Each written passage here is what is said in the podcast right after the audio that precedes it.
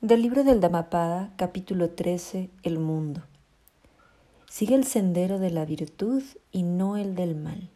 El que practica la virtud vive felizmente en este mundo y en el próximo. Muchas veces estamos poco conscientes de lo que estamos haciendo y de hacia dónde vamos, pero cuando logramos hacer algo sin esperar nada a cambio, cuando hacemos seva, cuando hacemos servicio, realmente podemos regocijarnos en ese servicio, sin estar esperando que nos lo agradezcan, sin estar esperando absolutamente nada. Al momento en que lo estamos haciendo, empezamos a sentir ese regocijo dentro de nosotros. Entonces, esto es el camino de la virtud. Cuando actuamos de acuerdo a nuestro ser, nuestro ser es bondadoso, es, es entregado, es una parte de esa divinidad. Entonces, cuando, cuando transitamos por ese camino, siendo conscientes, eh, queriendo ayudar al prójimo, siendo empáticos, pero no tanto por, por poder presumir que hacemos tal o cual cosa, sino por, por el simple hecho de hacerlo y soltarlo. Eso es lo que nos, nos va a permitir vivir felizmente en este mundo, lo que nos va a traer esa felicidad plena, porque cuando cuando estamos como tan ensimismados en las cosas materiales, en las cosas que necesitamos, en aquellas metas que queremos lograr, y si no las alcanzamos, no somos lo suficientemente buenos. Esa parte que te juzga, esa parte que te está eh, incomodando todo el tiempo, es lo que no te permite ser feliz. No quiero decir con esto que no, que no nos planteemos objetivos, que no tengamos metas, que no tengamos sueños. No, de eso no se trata la vida, pero tampoco se trata de vivir solamente esperando alcanzar algo.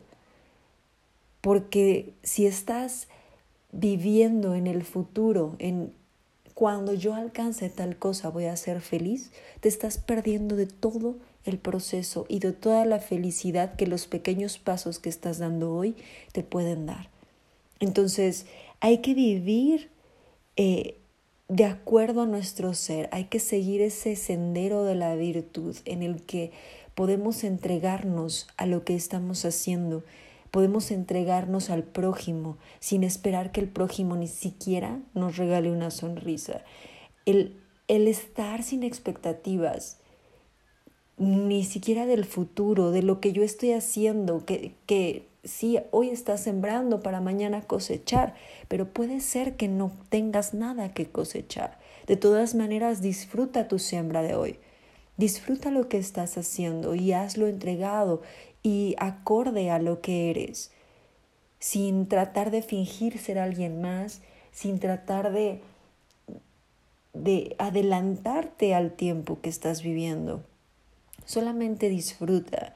Y también cuando no transitamos ese sendero del mal en el que la gente suele pisotear a otros para alcanzar sus objetivos, en el que la gente quiere aprovecharse de ciertas situaciones de la inocencia o de la entrega de otras personas.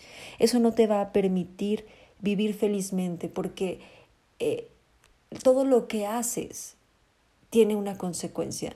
Entonces, si lo que tú estás haciendo hoy está relacionado con hacerle mal a alguien, en algún momento esa vibra, esa energía va a regresar a ti.